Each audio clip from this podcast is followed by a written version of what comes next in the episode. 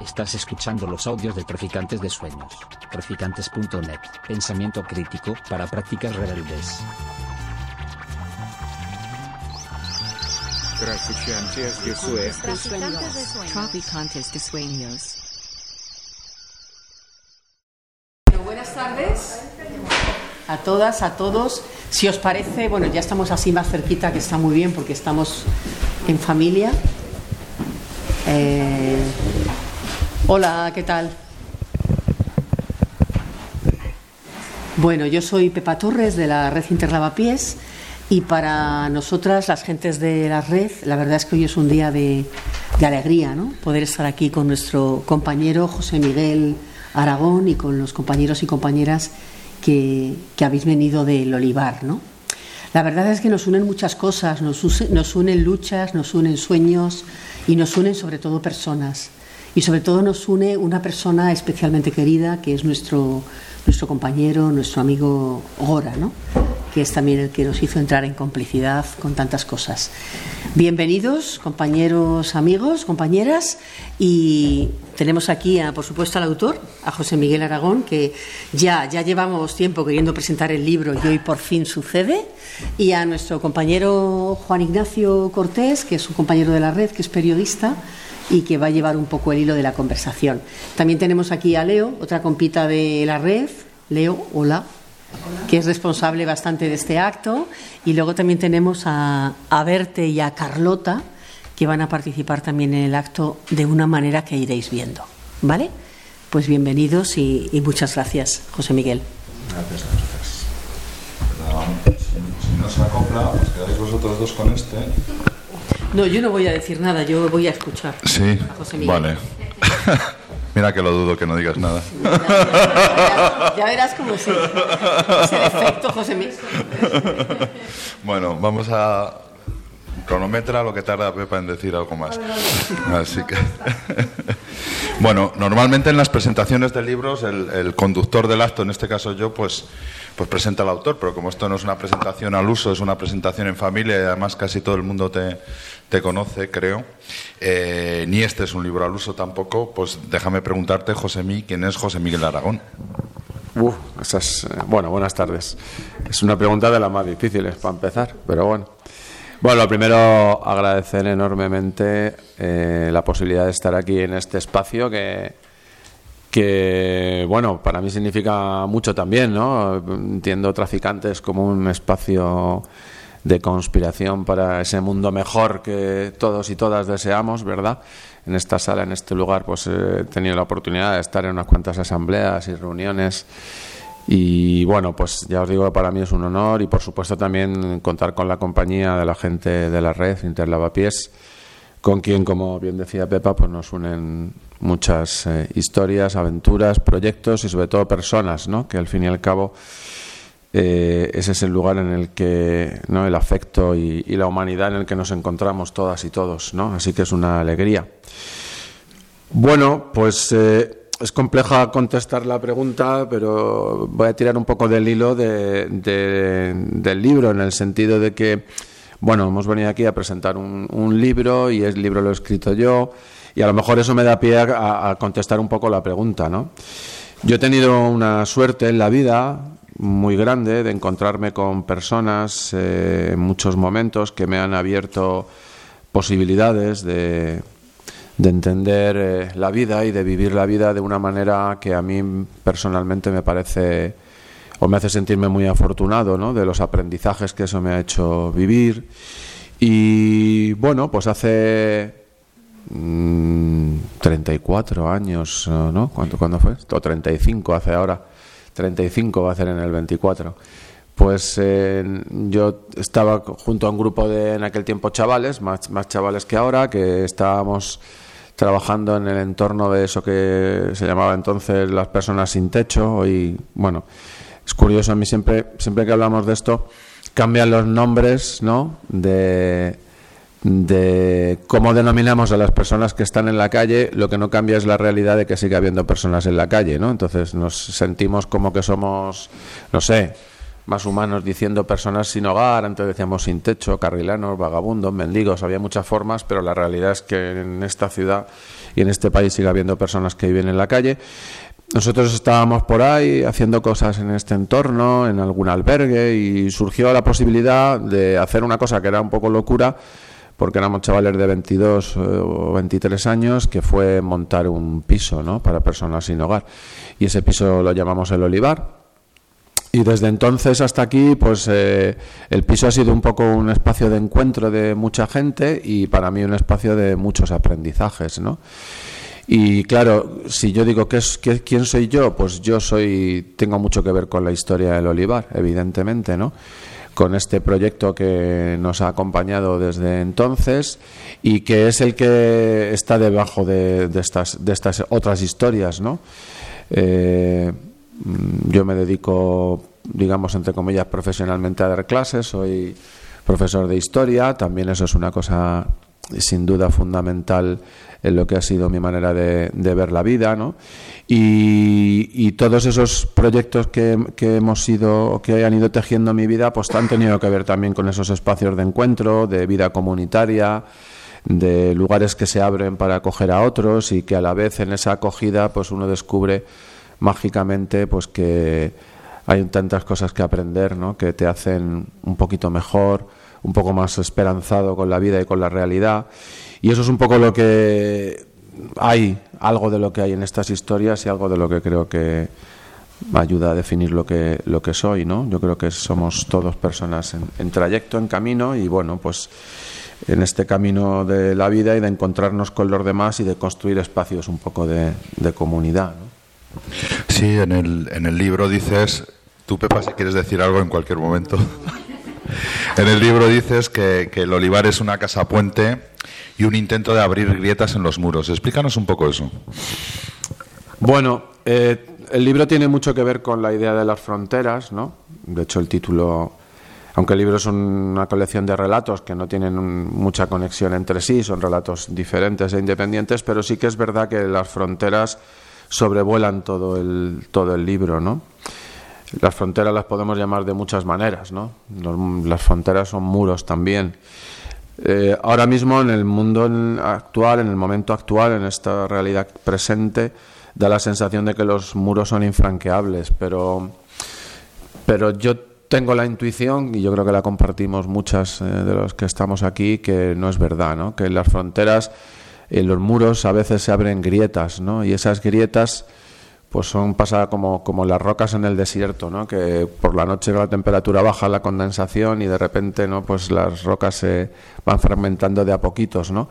Es verdad que muy de a poquitos y no nos podemos engañar. ¿no? Yo, muchas veces nos pasa porque en el día a día nos vemos menos de lo que quisiéramos, pero nos solemos ver mucho pues en concentraciones, en estas cosas. Y siempre que nos vemos, yo eh, siempre tenemos un poco ese ya estamos aquí otra vez, ¿no? Y aniversario del Tarajal, y ya estamos aquí otra vez. Y dices, y bueno, eso a veces resulta difícil de digerir, pero la realidad es que en medio de todo eso, a veces en las grietas, pues se cuelan también muchas vidas de muchas personas que son capaces de construir proyectos personales en los que de alguna manera se expresa también, aunque sea en, esas, en esos proyectos personales, la energía y la fuerza increíble que tiene la gente ¿no? para, para saltar esos muros, introducirse en esas grietas, hacerse fuerte y poco a poco ir rompiéndolos. ¿no? Esa es la esperanza un poco que tenemos ¿no? y, por eso lo de las, lo de las grietas. El libro se titula Las fronteras de dentro Conocemos muy bien las fronteras de fuera, las de las concertinas, las de las vallas, la de, las de las pelotas de goma en las playas, hmm. ah, ¿no? Pero, pero, pero ¿cuáles son las fronteras de dentro? ¿Cuáles son esas fronteras de dentro que mencionas? Claro, a mí me, me interesaba contar en este libro, en esta colección de relatos, es verdad que, mm, eh, bueno, los que lo hayáis leído, los que espero que lo leáis a partir de ahora, veréis que las voces narrativas son diversas, ¿no? Son, son diferentes. Eh, a mí me da un poco de pudor, ciertamente, ¿no? A veces también ponerte en la piel o asumir la voz de, de, por ejemplo, una persona migrante, que en algún momento del relato los protagonistas está claro que son personas migrantes. Eso a veces me da un poco de pudor pero también sentía que en el libro había que hablar mucho de nosotros, ¿no? Y en este caso hablo de la realidad de una sociedad como la nuestra, que es una sociedad de acogida, no diré acogedora en un sentido general, pero es una sociedad acogida, porque nosotros somos ahora un país que, aunque también hay mucha gente que tiene que salir de este país a buscarse la vida, pero en muchos casos somos más una sociedad de acoger gente que viene, ¿no? Y a mí me interesaba mucho en, en, los relatos dejar ahí espacios abiertos en los que las personas que estamos en esta parte pues pudiéramos sentirnos reflejados, ¿no? En, en cómo a veces da la sensación de que cuando la gente, quizás nosotros estamos más en contacto con la realidad de las personas migrantes, pero la mayoría, una parte muy importante de la sociedad, pues los ve ahí, sabe que están ahí, a lo mejor en su colegio donde van sus hijos, pues hay niños eh, que son de, hijos de familias migrantes y ahí están, o los ven por la calle, o conviven con ellos en el autobús, en el metro, pero como que a veces no son líneas paralelas que no se cruzan hasta que de repente hay una falla en una, ¿no? Pues no sé, como el relato este de por ejemplo, que cuento aquí esta historia ¿no? de que están en la playa y de repente una redada y alguien le deja a alguien un atillo con unos CDs que está vendiendo y se encuentra ahí envuelto en un problema que no se esperaba. ¿no? Bueno, que esas, esas líneas paralelas a veces se cruzan. Y me interesaba reflexionar sobre la idea de que efectivamente todos tenemos muy clara cuáles son las fronteras de fuera, ¿no? las vallas, las concertinas, el mar en sí mismo, pero que también están las otras fronteras que nosotros creamos aquí, ¿no? Esas fronteras que creamos aquí, algunas también tienen, casi que también son físicas, ¿no? Se habla muy poco, por ejemplo, de las fronteras que significa la administración, los papeles, la burocracia, bueno, lo que muchos y muchas sabemos, ¿no? Que para pedir una cita de un simple empadronamiento, no digamos nada, un tema de una gestión de extranjería, de arraigo, pues uno puede tirarse semanas, meses y tener que acudir incluso a, a tener que pagar por gestionar una cita, ¿no? lo que significan esas burocracias de papeles que entorpecen la vida de las personas. Y aparte de esas están las otras fronteras que nosotros muchas veces por desconocimiento, ¿no? pues eh, cruzamos o construimos hacia las personas eh, migrantes, hacia las personas que vienen de fuera, hacia las personas que son diferentes, ¿no? Y pues en este libro me interesaba en algunos de los relatos reflexionar sobre esa idea, ¿no? sobre que en realidad esas líneas paralelas a veces tienen sus fallas y en esas fallas a veces se dan oportunidades de que alguien ¿no? pues pueda romper esa frontera de dentro que tiene y conocer otra realidad y ojalá ¿no? tener una percepción diferente. ¿no?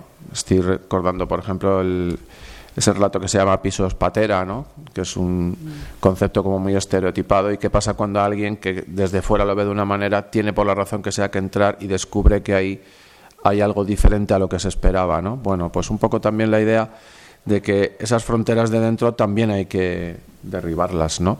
Por supuesto que hay que pelear contra la barbarie de las fronteras asesinas, ¿no? que esas las conocemos todos, pero también con esas que construimos aquí. Sí, porque además tú señalas que, son igual de dañinas. Claro, porque al final eh, muchas veces, eh, y, bueno, eso es una suerte, ¿no? Haber podido conocer muchas experiencias de personas que han tenido proyectos migratorios tremendos, ¿no? Y claro, hay una parte de ese proyecto migratorio que tiene unos escenarios más o menos previsibles, desde uno que sale de su país, caminar, desierto, frontera, estancarse pues en Marruecos meses, años, y eso, bueno, tiene es durísimo, tiene unos perfiles, pero luego cuando se llega a un país, eh, se llega a esa Europa, mm, bueno, de promisión, que hoy es bastante vergonzoso en que ha quedado todo aquello, pero cuando se llega a esa realidad, luego aparece otro itinerario que a veces es igual de duro o, más, ¿no? Y claro, esas fronteras eh, eh, pueden ser a veces tan, tan duras como las anteriores, incluso bueno, pues ahí tenemos los CIES y pueden ser también definitivas también en muchos casos, ¿no? Sí, en la presentación del... No sé si querías decir algo, Pepa. Sí, quería decir. Voy a darte la razón. No, es que no, te estaba escuchando ahí con tanto interés todo lo que dices. Eh, con tantos años, ¿no? Como lleváis la gente del Olivar, 35 años, ¿no? Sí, 35 años, ¿no? Eh, ¿Cómo ¿Cómo veis esas fronteras de dentro? ¿Están más reforzadas? ¿Están más agujereadas? ¿Qué complejidades tenemos para tumbar también esas fronteras de dentro hoy, ¿no? O sea, un poquito ahí, sin entrar en profundidad, pero un poco así, de repente, ¿no? Pues en estos 35 años hemos visto que esto se está reforzando o, esto lo estamos agujereando, ¿no? Eh, bueno, yo creo que está lo que lo que mm, a veces este tipo de preguntas, de- dependiendo mucho de- del momento, de lo que te haya pasado las últimas semanas, meses y tal, se ven de una manera o de otra, ¿no? Yo sí que creo que vivimos aferrados a la esperanza, eso es una obviedad. Y yo sí que creo que hay, hay señales que nos dicen. O sea, yo. yo eh, hay una cosa que es evidente y es que es cierto que hay discursos muy duros hoy sobre la inmigración, sobre las personas migrantes, sobre bueno, durísimos, incluso que no, no se cortan, ¿no? cuando se- estamos hablando incluso de niños, de la infancia migrante, discursos durísimos, pero hay un hecho incontestable y ese hecho incontestable es que las personas migrantes están aquí. Es terrible que muchas obviamente se quedan por el camino, pero es obvio que este país, esta sociedad, esta ciudad no tiene nada que ver con lo que era hace 20 años, ¿no? Mis hijos, por ejemplo, eh, fueron a una escuela en Hortaleza donde la clase donde estaba mi hijo Raúl, por ejemplo, eh, había 11 nacionalidades diferentes. Esa es una realidad. O sea que eh, el discurso duro está ahí, pero es un hecho que, que, ellos tienen que asumir. No quiero hablarlo en términos de frentismo ni de guerra de unos contra otros, pero bueno, es la realidad que esto es una victoria de aquellos que creemos en los mundos sin fronteras y en los mundos diversos, ¿no? Eso es una realidad. Ahora bien, que sigue siendo un hecho que la vida de las personas migrantes tiene infinitos obstáculos en nuestra sociedad y que tenemos que ir trabajando para juntos y juntas en derribarlos es una obviedad. Pero yo sí que creo que esa pequeña victoria, ¿no? Hay que apuntárnosla, ¿no? Porque este mundo, este, esta ciudad no tiene nada que ver con lo que era hace 20 años y además eh, a veces sí es cierto que bueno uno puede ver eh, el mundo alrededor y puede ver con zozobra las cosas que ocurren, pero la historia también nos enseña que hay procesos que se construyen por debajo y redes que se tejen por debajo. Yo creo que en esta ciudad se hace, ¿verdad? Donde mm, quién nos dice que de repente, ¿no? Eh, yo siempre les digo a mis eh, alumnos, porque soy profe de, de historia, no sé si lo he dicho antes, que diez minutos antes de que estallara la Revolución Francesa probablemente nadie preveía que iba a ocurrir algo como la Revolución Francesa. ¿no? Entonces, yo sí que creo que hay que pensar que lo que hacemos sirve mucho, sirve mucho. Sí, en, en la presentación del libro, Patuca, otra amiga de la casa, eh, habla de que, bueno, dice, cuenta cómo el libro describe un poco la, la cotidianidad, la cotidianidad, es una palabra difícil de pronunciar y difícil de vivir a veces, de la, de la vida de las personas migrantes. ¿En qué se diferencia esa vida del día a día de los migrantes de las de una persona no migrante? Iba a decir una persona normal, pero las personas migrantes evidentemente son personas normales también. Bueno, a ver, nosotros es, es cierto que el- por el lugar del mundo en el que estamos, también es verdad que vivimos junto a personas cuyas vidas son especialmente complejas, ¿no? Porque claro, al eh, nosotros en el Olivar trabajamos mucho con, por ejemplo, con un perfil de, de chicos y chicas extutelados, es un perfil muy habitual. Claro, ya eso, incluso para un chico de aquí, es un factor que genera mucha vulnerabilidad. Se le añade el hecho de ser una persona migrante y con menos estructuras y redes y apoyos, pues evidentemente es mayor. Quiero decir que probablemente hay muchas personas migrantes que puedan tener vidas más o menos normalizadas, pero en los entornos en los que trabajamos nosotros hay unas dosis de vulnerabilidad muy importantes. Es obvio que la vida cotidiana de una persona migrante y una persona no migrante en cualquier eh, circunstancia, pero sobre todo en esos entornos de vulnerabilidad, pues tienen poco que ver. O sea, yo, por ejemplo, eh, yo no recuerdo que mis hijos, por ejemplo, o los amigos de mis hijos me, haya- me hayan solido contar muchas veces las veces que le para la policía por la calle, ¿no? Mientras que a los chavales de casa nuestros los paran constantemente, ¿no? Por ejemplo, eso ya en sí mismo es un factor que eh, genera una enorme intranquilidad, ¿no? Todos estamos hartos de ver pues eh, las redadas en las eh, en las entradas de las estaciones de metro de, de- de Renfe y a quién se para y a quién no, ¿no? Para nosotros ahora mismo que un chaval, los chicos nuestros, por ejemplo, que ahora hay más posibilidades de trabajo, no entramos en qué circunstancias, pero ahora, por ejemplo, es muy complicado para una persona, un chaval de 20 años, por ejemplo, 21 años migrante, alquilar una habitación resulta extremadamente complejo. Ya no por el hecho de que sean muy caras, que también, sino incluso aunque tenga los recursos, solo el hecho de llamar, nosotros lo hemos comprobado infinidad de veces, ¿no? Llama el chico y no está, y llamas tú a los cinco minutos y enseguida te dicen, bueno, pues lo vemos, tal. Quiere decir, eh, ahora mismo mm, hay diferencias muy evidentes, ¿no? Entre la vida cotidiana, no, no voy a decir la palabra para no, de las personas migrantes y, y las que no lo son. Es cierto que luego también, pues en, cuando las circunstancias, porque una cosa muy que uno aprende muy rápido es que la capacidad de lucha de la mayoría de las personas migrantes, sobre todo cuando han sido, ya os digo que trabajamos mucho con chicos que entraban de menores, o sea, esa energía y esa fuerza es increíble, ¿no? Y entonces al final son capaces de sobreponerse a cualquier dificultad y al final se hacen un hueco, ¿no? Y una vez que uno ya pues ha creado ese hueco, tiene ese espacio, digamos, pues y ha creado sus redes y su y su entorno más o menos comunitario y de gente, de amigos y tal, pues bueno, las vidas se parecen un poco más, pero de partida las dificultades son muy evidentes, claro. Patuca dice también que son historias difíciles, pero al mismo tiempo historias de esperanza. ¿Cómo, cómo, cómo casan esas dos cosas? Bueno, son historias de esperanza porque la realidad, o sea, cuando a mí me preguntan a veces si en el piso cómo va, para nosotros la mayoría de los chavales que han pasado por Olivar han salido bien y a los cuatro o cinco años de salir siguen bien. O sea que para la mayoría eh, las cosas eh, funcionan en el sentido que entendemos de formar parte de una sociedad, de ser capaz de, tener una vida emancipada, de, tener tu construir una familia, la crianza de tus hijos, es decir, que para la mayoría funcionan y eso en sí mismo ya quiere decir muchas cosas, ¿no? Eh, a veces no salen, obviamente, pero son las menos y cada, cada persona que consigue tener una vida mejor, que es capaz de que esa vida mejor significa una vida mejor para el lugar del que ha venido, que eso también es muy importante, pues para nosotros eso significa eh, esperanza, por supuesto, ¿no? Incluso en las situaciones más complejas eso siempre está, ¿no? El libro ciertamente está dedicado sobre todo a, la persona de Gora, que, que bueno, de algún modo eh, luego además, cuando luego llegue el momento de leer, pero ese, relato que vamos a leer está muy inspirado en, muchas cosas con las que en su momento yo pude hablar y compartir con Gora.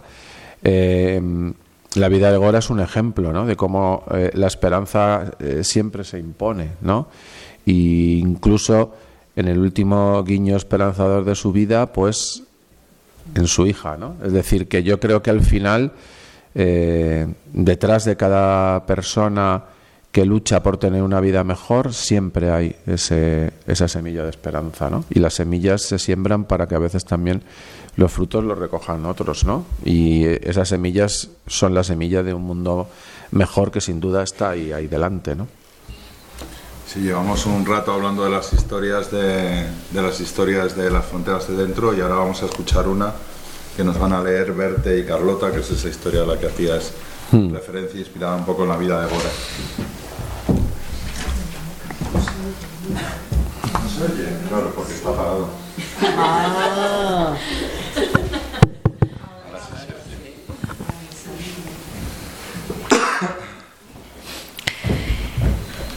Eh, bueno, este relato se llama Rutinas. Como a otros, el día a día se me iban a ver si ese iba a ser el día. Eran muchos los factores, el estado del mar, el tiempo, la presión de la policía. El día se pasaba en eso y en esquivar a la policía marroquí. Porque si te pillaban, entonces sí que ibas a sentir lo doloroso, no del cansancio, sino de los palos. Todo eso se convertía, a fuerza de vivirlo, un día y otro y otro, en la rutina de mi vida. A veces llegaba a sentir que jamás haría nada diferente. Incluso mi vida anterior se desfiguraba como una fotografía vieja. Los rostros de mi gente se iban difuminando, como si hubieran pasado varias vidas entre el momento en el que dejé allá a mi madre, a mi abuela, mi hermana, en la puerta de casa mirándome marchar. Y eso sí me asustaba, no morir, sino quedarme sin lo que fui, sin los recuerdos. Por eso era un consuelo que al despertar lo primero que se me venía a la mente era la voz de mi madre cuando me llamaba para ir a la escuela. Había mañanas que la recordaba tan nítida que me sorprendía respondiendo. Hola, voy a seguir. Dentro de todas las rutinas, las de las noches eran las más duras. Cuando caía el sol, comenzaba una carrera por asegurarme pasar esa noche. Con lo poco que había podido hacerme para la cena y con la mochila que siempre llevaba conmigo, tiraba para el monte. A toda prisa corría como si alguien me persiguiera. Pasar la noche en la ciudad no era recomendable. A partir de cierta hora era más probable la presencia de la policía y las habituales redadas nocturnas en los alrededores del puerto. Así que corría a dormir al monte cada atardecer. Ahí era más fácil organizarse y defenderse si había que huir.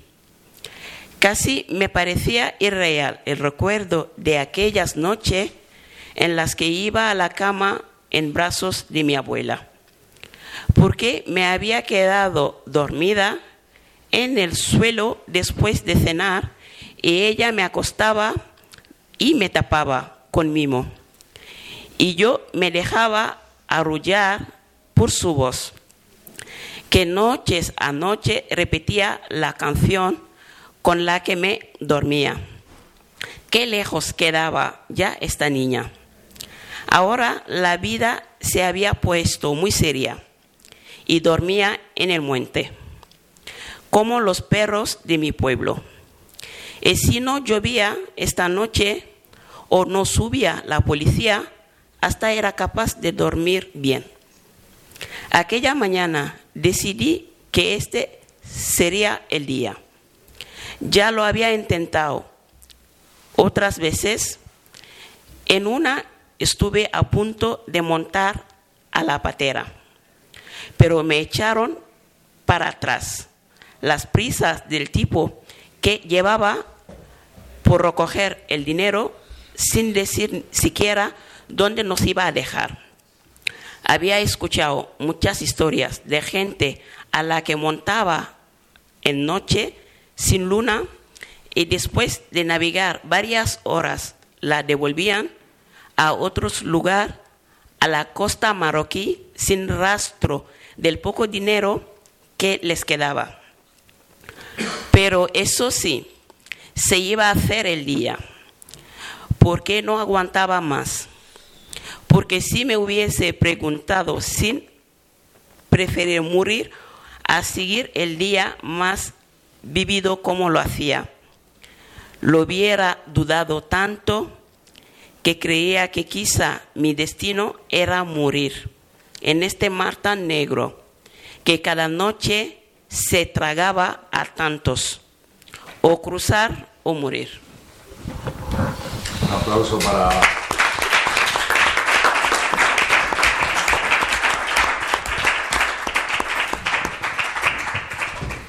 Pues nada, hemos escuchado parte, un fragmento de la historia estremecedora de, Gora, ¿no? que aunque sean historias de ficción, tienen todo ese trasfondo real que, del, que, del que hablabas.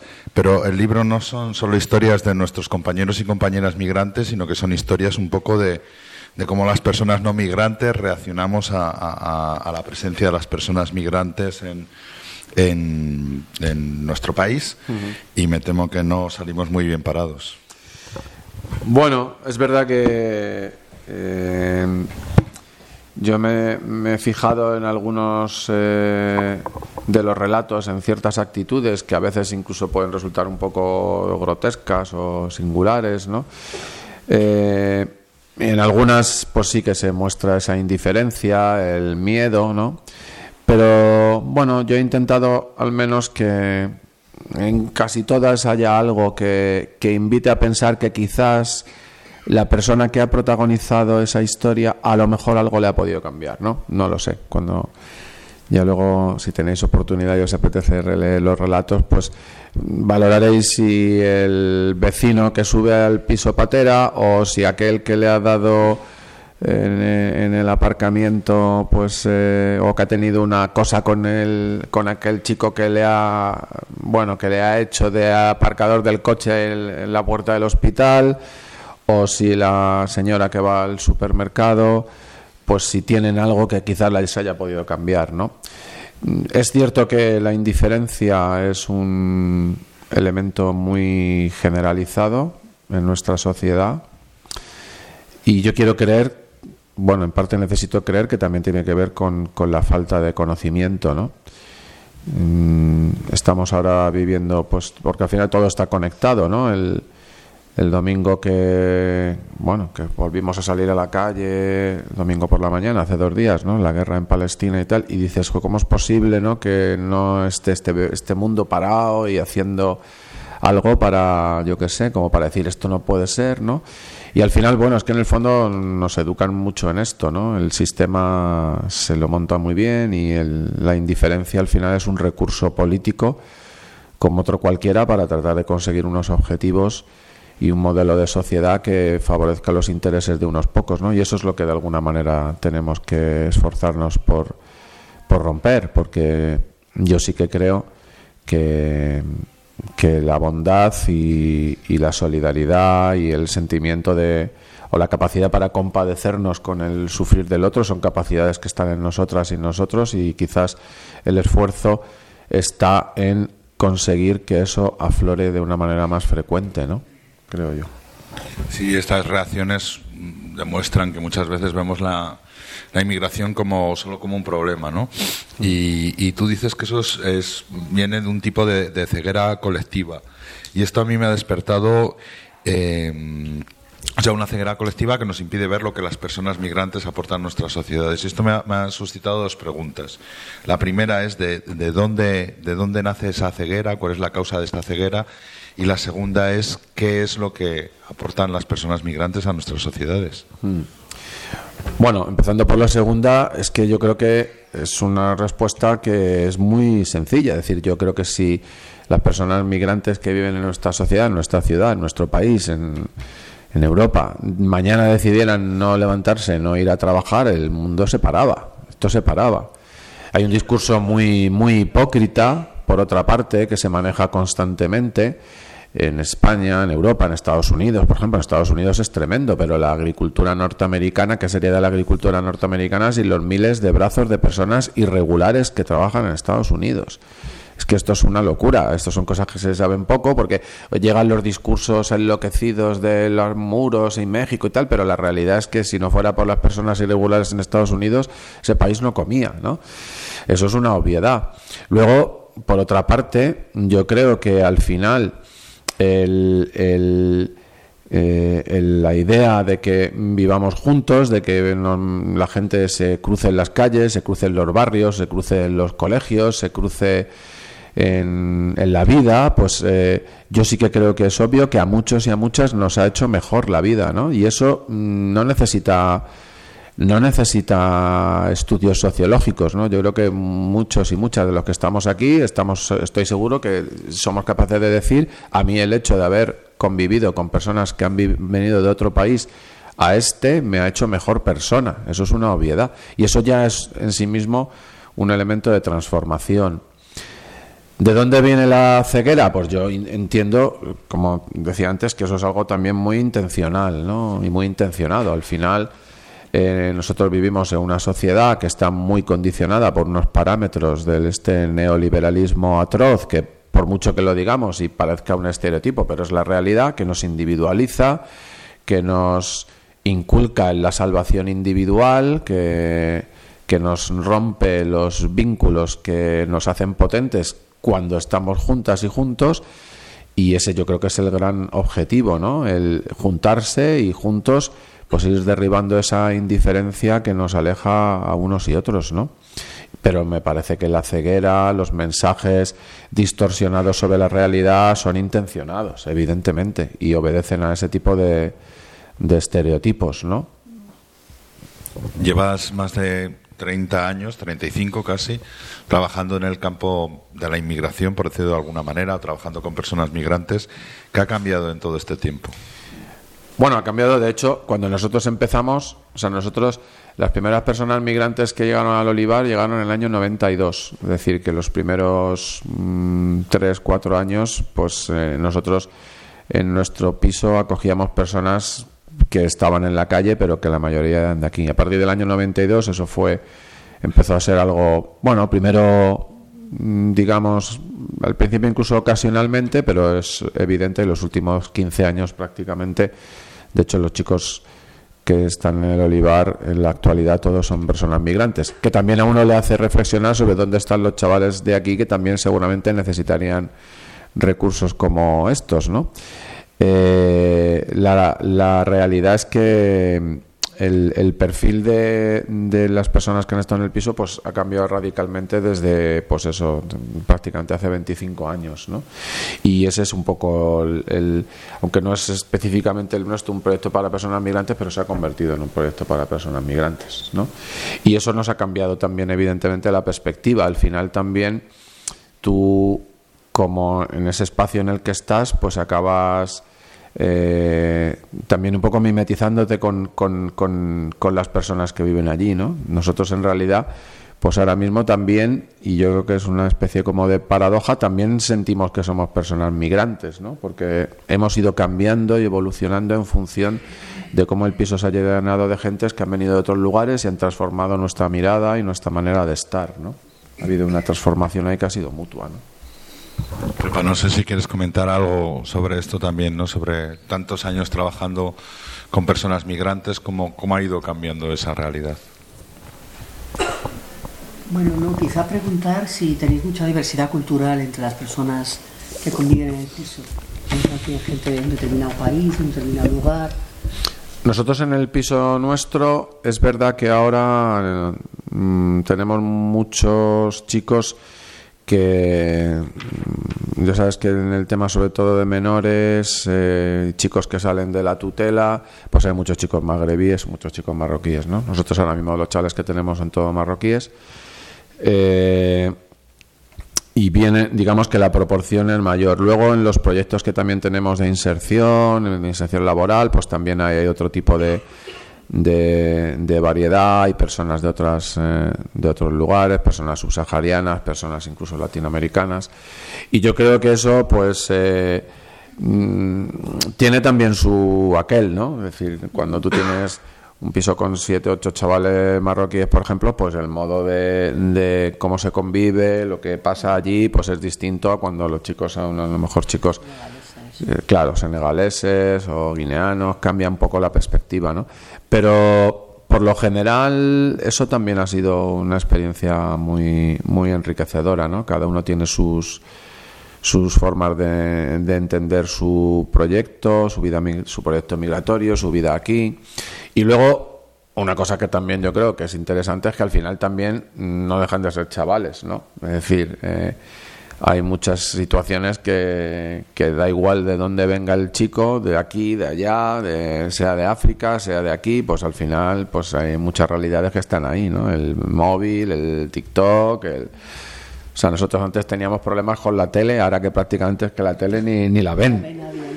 Claro, entonces me acuerdo que a veces eh, hubo una temporada que, nos teníamos que meter la tele en nuestro cuarto porque a veces algunos se levantaba a las 2 o las 3 de la mañana y se ponía a ver la tele. Eso ahora es impensable porque en la tele no. Pero luego, bueno, pasan cosas curiosas. Pasa una noche allí, ves a un chaval que está con el móvil y al otro lado está su madre, ¿no? Eh, desde Tánger. Bueno, pues eso también son cosas que han ido cambiando, ¿no? Al final. Eh, eh, se puede, cuando tienen 18 años uno puede ser de Marruecos o puede ser de Parla o de Hortaleza, pero hay muchas cosas que son comunes, ¿no? Entonces, pues claro, cuando tú unas zapatillas ya, pero de 120 pavos, pues entonces es, es, esa gestión de esos problemas al final no es muy distinta en la casa de uno que en la otra casa, ¿no? Entonces, eso también, es, eso es muy transversal, ¿no? Muy transversal. Oye, mí algo que no ha cambiado en, en, todos estos años es eso de lo que tú llamas en algún momento la gran tarea de recuperar el encuentro de, de derribar los muros, ¿no? ¿Cómo, cómo, cómo se hace eso y de qué depende que, ese encuentro se produzca, que esos muros se derriben? Uf, esa ya sí que es de mucha, de de mucha nota. Bueno, yo creo que mm, obviamente tenemos que seguir pensando en estrategias, en formas. eh. Nosotros, por ejemplo, sabéis que nosotros estamos en Hortaleza y y porque no solo existe el centro, la periferia también existe, eh, que a veces pasa que los que estáis más en el centro, pero sabéis que Hortaleza tiene sus cosas, ¿no? Y tuvo su momento así muy especial, porque ahí tenemos el centro de primera acogida, y sabéis que justo el año antes de la pandemia, pues allí hubo cosas eh, muy complicadas, ¿no? Y mm, sabéis que el centro está desbordadísimo, ahora sigue estando, aunque abrieron otro en casa de campo y demás, pero bueno, en aquella época se juntaron bastantes cosas eh, y bueno, que se capitalizaron políticamente por gente que no vamos a nombrar, incluso aquel episodio de la Granada que lanzaron ese artefacto donde el centro. Y últimamente, porque bueno, todos sabéis que los últimos meses pues estamos viendo, mm, quizás no estamos hablando mucho de esto, pero la realidad es que bueno, la situación de desborde yo creo que es una constante, pero ahora estamos en una fase de desborde todavía superior, ¿no? Lo que está pasando en Canarias, eh, sabéis lo que ha montado en Alcalá de Henares, en Carabanchel, es decir que hace como tres, cuatro semanas nos reuníamos unas cuantas entidades que trabajamos en esto de la acogida y estamos viendo todos pues, que la realidad es este desborde absoluto, ¿no? Y hace poco en el barrio reflexionábamos un poco que quizás a veces nos pasa que vamos muy, o sea, reaccionamos, ¿no? Pero a lo mejor tendríamos que empezar a pensar en ser más propositivos, ¿no? Es decir, nosotros tenemos un lugar en Hortaleza donde hay chicos que a veces están en la calle porque no tienen mucho mejor que hacer, porque el centro de menores no les ofrece nada, y eso es una realidad. Y y solemos reaccionar cuando hay un discurso negativo que se centra en esos chicos, en la delincuencia.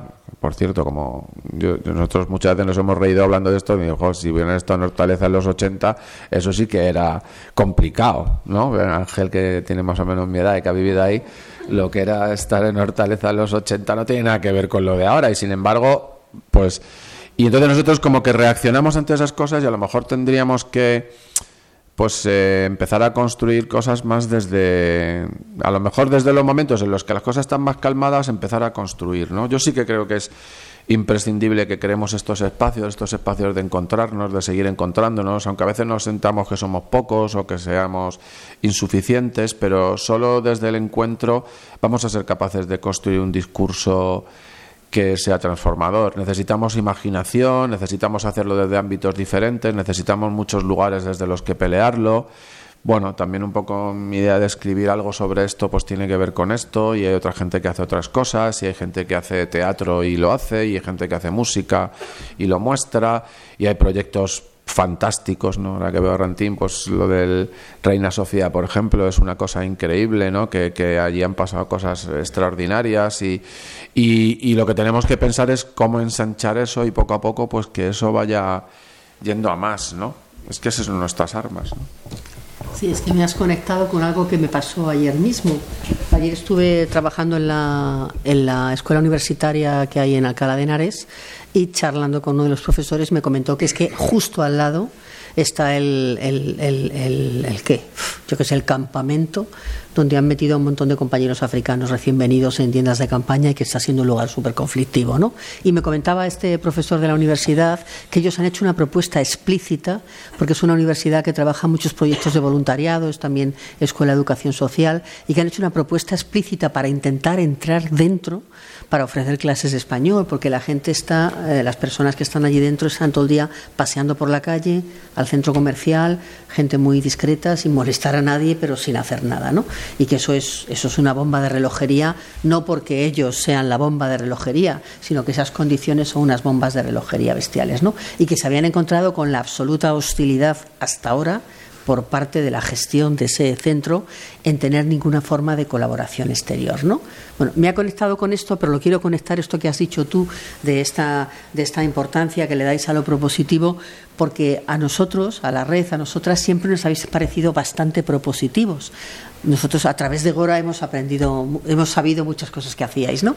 Y me acuerdo, por ejemplo, y quiero enganchar con los proyectos de inserción en los que estáis, me acuerdo cuando empezasteis con lo del reciclaje de aceites, ¿no? Mm. Que eso fue una historia en su momento muy creativa, ¿no? Y que abrió también una grieta importante para que los compañeros trabajaran ahí, ¿no? Háblanos un poco de los proyectos de inserción. Sí, nosotros es verdad que llegó un momento que nosotros siempre hemos tenido un piso de acogida, llegó un momento que hicimos una reflexión en el sentido de, a ver, nosotros tenemos aquí a los chavales, los chavales viven aquí, un día salen, pero salen a un entorno laboral hostil, en donde no van a abandonar la precariedad nunca y además, desafortunadamente, siempre en, unas, eh, en unos nichos de empleo muy determinados, ¿no? Y entonces desde la realidad, que nosotros somos una entidad pequeña, nos pusimos a pensar, bueno, ¿qué podríamos aportar nosotros en esto? ¿no? De, crear un espacio donde pudiera haber algo que tuviera que ver con un empleo, que fuera diferente y que tuviera pues eh, siempre ese punto de, tener un beneficio directo para la comunidad, ¿no? Y bueno, empezamos una aventura hace como yo creo que ya 13 o 14 años, ¿no? Que empezamos el aceite, empezamos 14 Empezamos con el tema del reciclaje de aceite doméstico, es verdad, haciéndolo de una manera así como muy aparentemente... Me acuerdo que la primera idea fue que hubiese gente que nos pagase una cuota para que nosotros le fuéramos a recoger el aceite a su casa y se lo lleváramos. Bueno, eso fue la primera idea. De hecho, hubo una persona que se apuntó, es curioso porque luego con los años esta persona yo me la encontré en otra historia porque es eh, Geno, Geno Beba, que trabaja en ECO, una una tía increíble. Y ella fue la persona que yo no la conocía entonces, la única que se apuntó a aquello, ¿no? Bueno, aquello era muy peregrino, pero luego empezamos con el tema de la hostelería y tal, y creamos un puesto de trabajo que se mantiene a duras penas hasta hoy. Luego, a partir de ahí nos surgió el tema del compostaje, que eso fue una historia súper bonita, que hicimos dos años eh, un proyecto con el ayuntamiento que se, se llamó Madrid Agrocomposta en el que estuvimos rescatando cada día una tonelada de residuos orgánicos que sacábamos de, comedores colectivos en Madrid y que compostábamos en varias huertas de la periferia y eso fue un proyecto que también generó un par de puestos de trabajo. Además una cosa que fue muy bonita porque yo me acuerdo el día que lo presentamos, han pasado ya unos cuantos años de esto, pero lo presentamos ahí en el mercado de San Fernando y me acuerdo que yo decía, es que este es un proyecto en el que trabajamos con la basura, ¿no? Y el compostaje trabaja con la basura, lo que ordinariamente llamamos basura, pero como a partir de la basura es capaz de, generar vida, ¿no? Y nosotros aportábamos en ese proyecto pues la mano de obra, el empleo de gente que la sociedad a veces trata como basura y que sin embargo está llena de vida, ¿no? Esos desechos que a veces desafortunadamente la sociedad convierte a las personas, ¿no? El aceite nos llevó al compostaje y el compostaje es una cosa que la que todavía seguimos y que, bueno, pues la verdad que estamos muy contentos porque creemos que es más, es una cosa que la idea de nuestros puestos de trabajo es que tengan un beneficio, o sea, que no sea el puesto al uso, sino que tengan un beneficio, o sea, que la persona que trabaja ahí sepa que está haciendo algo positivo hacia la comunidad, en este caso el medio ambiente. Y bueno, luego han surgido otras cosas, hemos llevado algún bar de centro de mayores, hemos incluso hecho peluquería de centros de mayores. Y bueno, la verdad es que con mucha dificultad, porque eh, para una asociación como la nuestra, que es así pequeña, eh, de repente competir en ciertos escenarios o jugar en ciertos escenarios a veces como que te hace ir un poco asfixiado. ¿no? Bueno, e incluso también Rantina ha colaborado con nosotros en el proyecto aquel, en esos Erasmus que hemos hecho compartidos con otros lugares. Bueno, la verdad es que hemos ido haciendo cosas y y estamos contentas, la verdad. No sé hasta dónde llegaremos, hasta que el cuerpo aguante, pero bueno, ahí, ahí hemos hecho algunas cosas. Qué bien, pues nos comunicáis ese entusiasmo, que lo sepáis. De las periferias al centro hay recepción. Claro, de los que estamos de la M30 para afuera. Oye, sea, sea cual sea la, la magia, el ingrediente misterioso que hay que poner en el encuentro, ese encuentro a veces se, se produce, ¿no? Y, y es el caso, por ejemplo, de Gora, la persona a la que dedicas el libro y a la que y la que nos une de alguna manera a la red y, y- y al Olivar, aparte de otras muchas cosas, ¿no? Y bueno, Gora falleció trágicamente hace un par de años, pero pero sí que me, sí que nos gustaría, yo creo que a todos que, nos recordases que tenía espe- de especial Gora y por qué le dedicas el libro a él. Bueno, eh, a ver, es que efectivamente, ¿no? Eh, conoces a mucha gente y de verdad que hay mucha gente de la que te llevas tanto, pero Gora fue una persona muy especial. Lo, sería, evidentemente, si siguiera estando con nosotros, con nosotras. Eh, no está físicamente, pero su presencia y su memoria están muy vivas para todos nosotros. Eh, bueno, pues más aún después de las circunstancias ¿no? en, las que, en las que Gora nos dejó. Pero yo me quedo con muchísimas cosas, ¿no? Y en este momento, además, eh, vital por el que paso, para mí tengo ahora presentísimo, porque mm, a mí me cuesta trabajo, y fíjate que al final uno lleva teniendo años y por tanto, pues en esos años conoces a mucha gente, pero me cuesta trabajo, y aquí hay mucha gente que además conoció ahora, ¿verdad? Eh, me cuesta mucho trabajo recordar a una persona que fuese tuviese la capacidad que tenía ahora para afrontar las dificultades y la alegría con la que lo hacía, ¿no? Esa eh, yo sé que esta veces suena tópico, pero es que en este caso era verdad, ¿no? Esa sonrisa con la que afrontaba todo lo que todo lo que vivía, ¿no?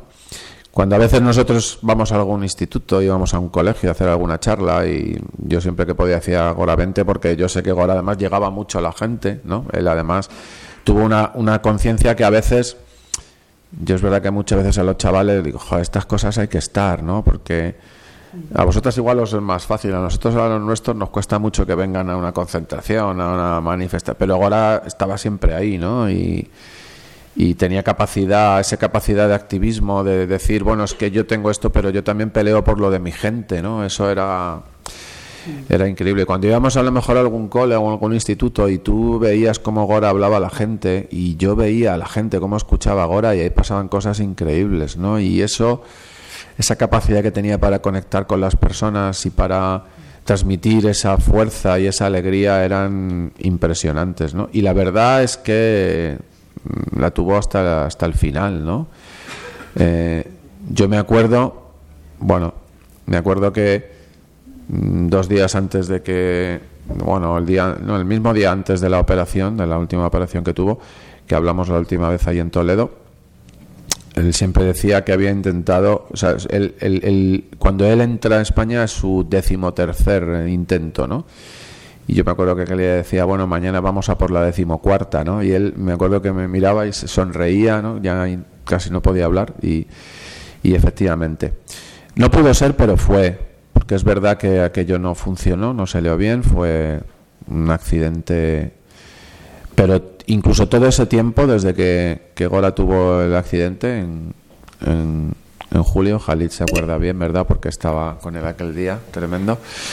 Pero incluso todo ese tiempo fue un ejemplo de una lucha y una alegría, ¿no? Yo me acuerdo las veces que fui a Toledo, que ibas tú allí, porque ir a Toledo es una experiencia complicada, la verdad. Yo no había ido nunca, me refiero al hospital de parapléjicos y es que él enseguida ya se había ganado allí a la gente, o sea, era un tío que lo conocía ya todo el mundo, que tenía, me acuerdo me decía, mira José, mira, ese chaval hay que hablar con él porque era un chico marroquí, dice, yo creo que él está solo, aquí no tiene nadie, hay que hablar con él, a ver si un día que vengas hablamos con él y este otro tal, se sabía la vida de todo el mundo, todo el mundo ya, y cuando tú te das cuenta que eso pasa es porque esas personas son especiales, ¿no? Y, y bueno, yo me he sentido siempre un afortunado por haber tenido la posibilidad de conocerle y ahora desde luego lo tengo muy presente en mi vida porque esa capacidad de lucha de Gora de alguna manera nos la ha transmitido a todos y a todas los que los que le conocimos, ¿no?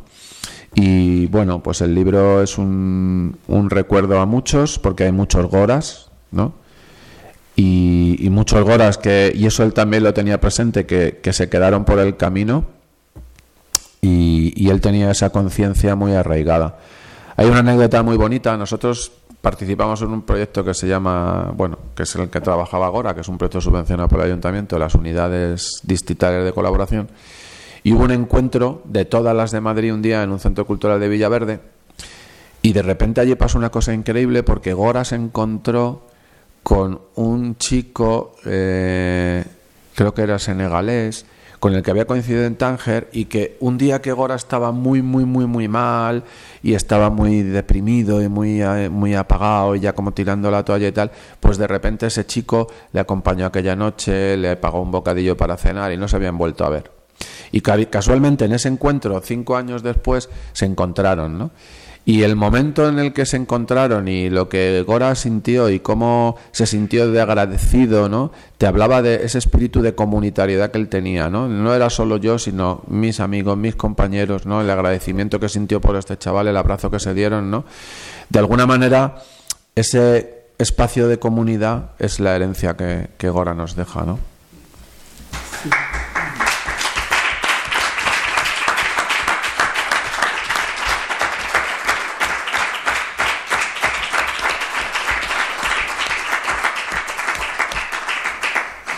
Ahora también queremos contaros a vosotros, amigos del Olivar, que eh, Gora sigue estando vivo de muchas maneras con nosotros, pero hasta en concreto en unos talleres, los talleres que llamamos Gora, porque como sabéis, cuando llegó Gora, cuando por fin pudo entrar, enseguida le detuvieron y se tragó el CIE, ¿no?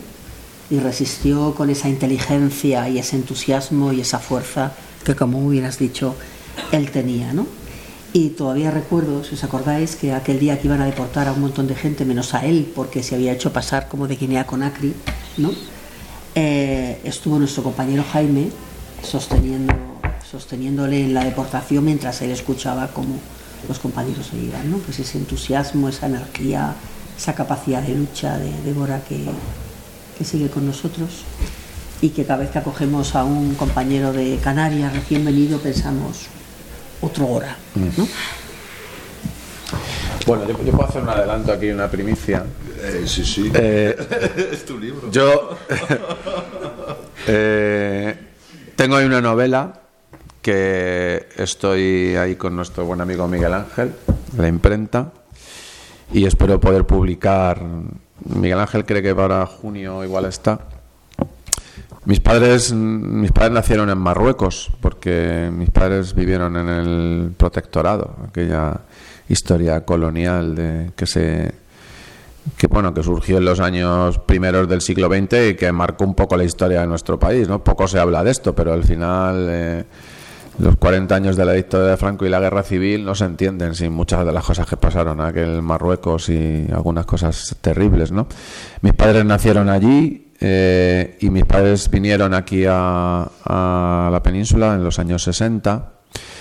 Y bueno, pues la novela que estoy terminando y que espero que se pueda publicar en un par de meses o tres, eh, estoy contando un poco la historia en paralelo de el viaje que hace mi padre y en paralelo, eh, y ahí sí que hay una inspiración mucho más profunda que estos relatos, un poco la, la historia de, de, Gora o de los muchos Goras ¿no? que han hecho ese mismo viaje, ¿no? De, cruzar en momentos muy diferentes de la historia, pero también buscando esos elementos en común ¿no? que hay. ¿no?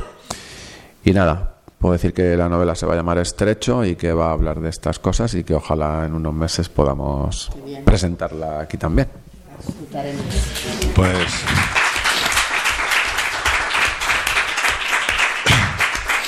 Pues pues antes de, antes de dejar que los presentes te hagan, te hagan preguntas o, comentarios, me gustaría volver a tu libro, ¿no? porque en un momento dado dices que, el olivar es en realidad un ejercicio de defensa de, la alegría de vivir. ¿no? Y, a mí esa frase me recordó uno de los versos del genial Caetano Veloso, del, del, cantautor, eh, o como lo quieras llamar, del, músico brasileño, ¿no? que en uno de esos versos elogia a, aquellos que cuidan de la alegría del mundo.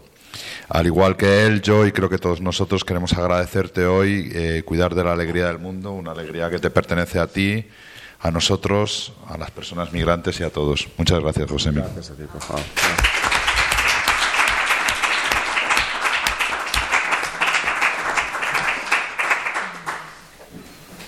Pues nada, no sé si tenéis preguntas, comentarios.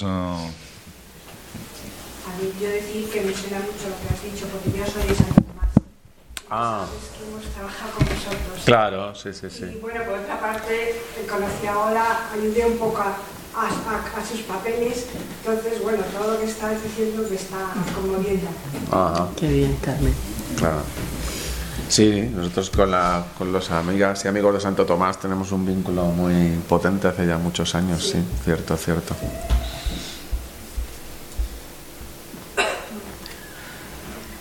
Quiero comentar una cosa que las, eh, el nombre del libro es un... El nombre que has puesto para el libro me parece muy bonito porque muchas veces siempre cuando hablamos sobre fronteras siempre nos vienen fronteras que rodean territorio y siempre hay militares ahí que están esperando a matar, a deshacer de, entre comillas, dar seguridad al país, combatando a otras personas, donde las personas están huyendo de su tierra por X razones. Pueden ser muchas razones que pueden tener, esas razones también, otra base que podemos hablar horas y horas que no terminan. Pero fronteras de, de dentro fronteras que muchas veces nacen por burocracia o prejuicios que cada uno tenemos nosotros porque vivimos y nacimos en eh, sociedades que está lleno de prejuicios y seamos quien seamos tenemos estos eh, prejuicios intentamos aprendiendo, resolviendo y deshaciendo nuestras vidas, pero siempre hay y creo que hay que trabajar es con libros como tuyo. Este texto no he leído y voy a leer hoy. creo que se abre otra puerta hacia nosotras, que veamos las fronteras de otra manera como presentas. Y gracias. Gracias, Edu. Gracias, a ti.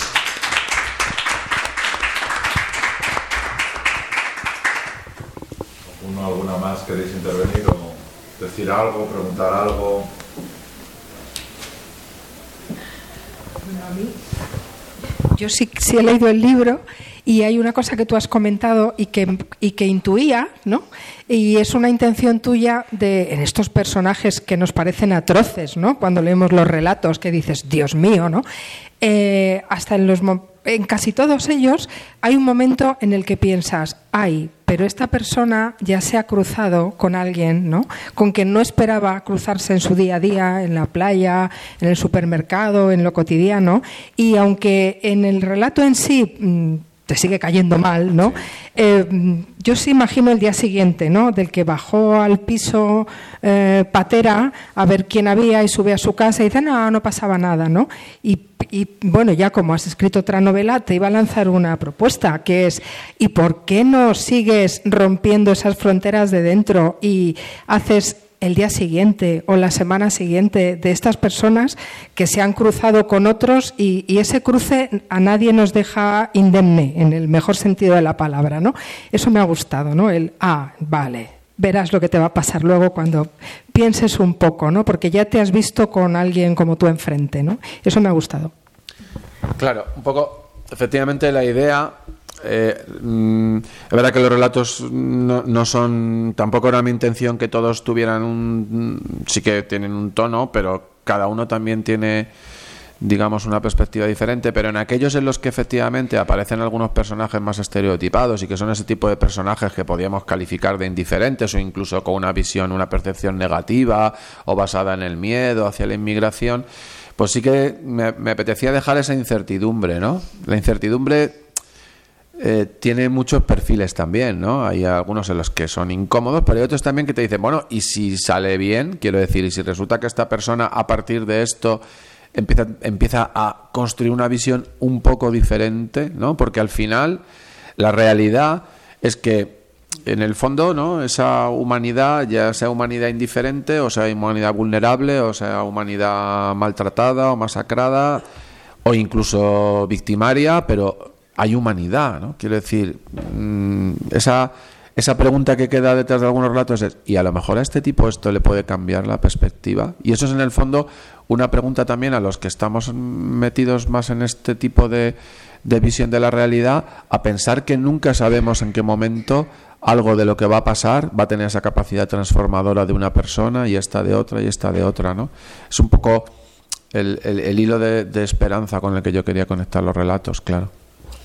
A mí en ese sentido me ha parecido súper bello el relato del diablillo rojo, ¿no? De esta pareja que pasa la noche juntos, ¿no? Ajá. Y cómo termina de abierto, ¿no? Sí. En ese sentido me parece súper sugerente eso también. Mm. Eh, yo tengo un, un, comentario lateral a esto, no he leído el libro, lo llevaré ahora. Eh, se refiere a la convivencia de, de estos trabajadores inmigrantes precarios, se puede, habría que ver. El, lo que quiero decir es lo siguiente. Yo soy voluntario en Mercamadrid. En Mercamadrid hay una parte que son de naves donde hay eh, el, la entrada de, digamos, eh, fruta, verdura, carnes, pescados, lo que sea. Y, eh, digamos, es como todo mercado central, hay mucho trabajo pesado de acarrear cosas de un lado para otro. Y en este lugar, eh, la impresión que da visto desde, desde fuera, cuando uno va hacia esos centros, es de una convivencia realmente, yo no diría parcialmente cooperativa, porque los trabajos son muy, cada quien tiene que hacer una cosa y forzosamente no son trabajos de grupo, ¿no? Pero uno ve mucha gente de África, mucha gente de Marruecos, en los últimos años mucha gente de Latinoamérica, mucha gente de Venezuela. Y eh, eh, no he encontrado a nadie para decir, tienen que enviar a algún estudiante de antropología o de sociología allí para que haga un estudio de cómo se convive allí, porque la gente convive. Bien es verdad que habría que quizás ser prudentes. Yo siendo estudiante he visto cómo los bolivianos echaban a los colombianos en las cafeterías de las universidades y luego llegaban otros y los echaban por grupos, digamos, pero, eran entornos muy distintos a este que es un entorno de trabajo, un trabajo duro, es un entorno masculino, masculino duro. Empiezan a aparecer algunas mujeres, pero muy, muy, muy minoritarios. Y, y merecería la pena porque llama la atención esa convivencia en el esfuerzo, porque en, en invierno hace mucho frío allí. Y en verano, a ciertas horas, hace mucho calor.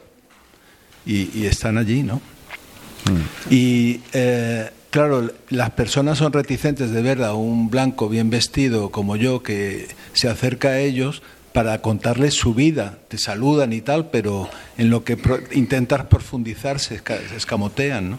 Pero bueno, dejo eso ahí como si alguien tiene algún joven que conoce, que tiene acceso, pues que vaya allí hay una tendencia a que ese, esos, esos eh, mercados centrales con el tiempo desaparezcan porque las redes de acopio de los grandes grupos distribuidores van por otro lado, tienen sus propias redes, ¿no? Claro. Pero bueno, es, es una sugerencia. ¿no? La tercera novela.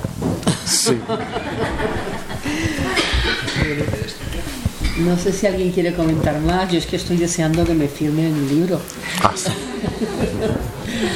Bueno, que, que, no hemos dicho que hay libros ahí fuera. Claro, que... hay libros ahí fuera, por supuesto. Estos libros, lo que en este en concreto, el, lo que sacamos del libro va destinado al proyecto del Olivar y es un poco la idea. Que la verdad es que, bueno, el, yo últimamente he hecho algunas cosas con chavales, ¿no? Y la verdad es que el libro que como me quiero ya meter con la otra historia, la idea era un poco cerrar este capítulo, pero sí que es cierto que me he dado cuenta de que en colegios, institutos, esto puede funcionar bien, ¿no? Porque el hecho de que es el relato corto, pues a los chicos y tal, y hemos hecho alguna experiencia y, y es interesante, ¿no? Entonces, bueno que a veces pasa en el mercado esto de los libros pasa como con todo, ¿no? Que al final sacas un libro y parece como que no sé cuánto dura un libro en una librería, ¿no? A mí una de las cosas de la que creo que a lo mejor hemos hablado poco es el miedo, ¿no? O sea, cómo se utiliza el miedo para... O sea, igual que tú hablas de derribar barreras, ¿no? ¿Cómo, cómo se utiliza el miedo? Me acuerdo de, me va a poner estupendo aquí, de una frase de, de, un presidente norteamericano, de Franklin Delano Roosevelt, ¿no? Que decía que solo tenemos que tener miedo al miedo en una época muy difícil, en la época de la, de la depresión, de la gran depresión, ¿no? Y, y, y, cómo, porque has mencionado la indiferencia y el miedo, pero, pero menos, ¿no? Y, y, ¿no? ¿Qué, ¿Qué, sentimiento tan potente y, cómo, ¿no? Como a lo mejor una de las cosas fundamentales eh, para derribar esas barreras y para construir ese encuentro es, dejar de lado el miedo, ¿no? Yo, yo me acuerdo de, de hablando una vez con, con alguien de con un amigo y yo le decía, pues yo antes vivía en Lavapiés, ahora ya no, ya no, ya no vivo en Lavapiés, ¿no? Y me decía, ¿cómo puedes vivir allí en Lavapiés? Eh, no tienes miedo. Y digo, ¿pero miedo de qué? Y dice, joder, de todos esos grupos de africanos. Y dices, bueno, esos grupos de africanos están sentados allí tranquilamente, tomándose una cerveza o charlando o, o dialogando. Si a ti te intimidan, no es no es una cosa tuya, ¿no? Es, es, es, o sea, no es una cosa suya, no es que ellos estén en una actitud intimidante, sino, sino que tú ya identificas persona de color, hostia, peligro, ¿no? Bueno, no sé, no sé qué reflexión tienes sobre eso. Bueno, yo, yo, va un poco en la misma línea de lo que hablábamos de la indiferencia, aunque es cierto que es distinto, ¿no? La indiferencia yo creo que tiene una construcción seguramente más cultural, el miedo es una cosa más natural, todos sentimos miedo y el miedo es algo que forma parte de la existencia y a veces incluso es necesario, ¿no? Pero es cierto que puede ser un instrumento de control de la sociedad y de fabricación de determinadas reacciones sociales que también tiene una, una enorme capacidad y claro, por eso se alienta, ¿no? Cuando alguien alegremente dice, saltándose las estadísticas y los datos que incluso la propia policía o los jueces dicen ¿no? sobre delitos de inmigrantes o agresiones sexuales de inmigrantes, y no hace falta que recordemos episodios recientes en ese sentido, pues evidentemente está alentando esa, esa posibilidad del miedo. ¿no? Claro, al final el miedo y la indiferencia son diferentes, pero se combaten un poco desde la, desde la misma eh, digamos que el instrumento para combatirlos es bastante parecido, que es el, el conocimiento y, la, y el acercamiento, ¿no? Y cómo hacer eso, pues evidentemente es una de las tareas en las que tenemos que, que embarcarnos, pero es verdad, ¿no? Yo hablaba antes del tema de, de Hortaleza y, y, todo lo que se habló en el año 18 y 19 de la delincuencia y demás, yo que viví los 80, pues eh, vivíamos en esa misma idea. Y yo luego con el tiempo, cuando yo tuve un tiempo que estuve trabajando también en temas de, con temas de drogas y tal, y, cuando yo tuve la oportunidad de conocer a esos chavales que cuando yo era un crío en Hortaleza te daba miedo cuando aparecían por allí, luego claro, te reías mucho con ellos porque decía, joder, que cuando veíamos aparecer a los que venís de la uva, pues los chavales de Santa María nos íbamos corriendo tal, y, y era como, al final cuando luego tienes la posibilidad de encontrarte años después, pues te das cuenta de cómo al final eso es algo que te han, eh, de alguna manera, trabajado también, ¿no? Y hay que ser muy capaz de entender cuáles son esos procesos y ser también muy capaz de ver cómo, cómo deconstruir esos procesos, ¿no? Al final eh, el trabajo tiene mucho que ver con la educación, con los espacios de de reflexión conjunta, con el que fijarnos más en esos aspectos también positivos. Por eso yo creo que es tan valioso pues este, esto que tiene que ver con la expresión cultural, con el arte, con la música, con el teatro, con es decir, juntarnos para hablar de estas cosas y juntarnos gentes diferentes y transmitir un poco que estos espacios existen y en estos espacios nos enriquecemos mutuamente y conseguir que se abran y se permeabilicen más al resto de la sociedad, ¿no? Pues nada, a firmar libros, Josémín. Están fuera, ¿no? Están fuera. Están fuera, sí. Muy bien, pues oye, muchas gracias. Gracias a todas, a todos, ha sido un placer.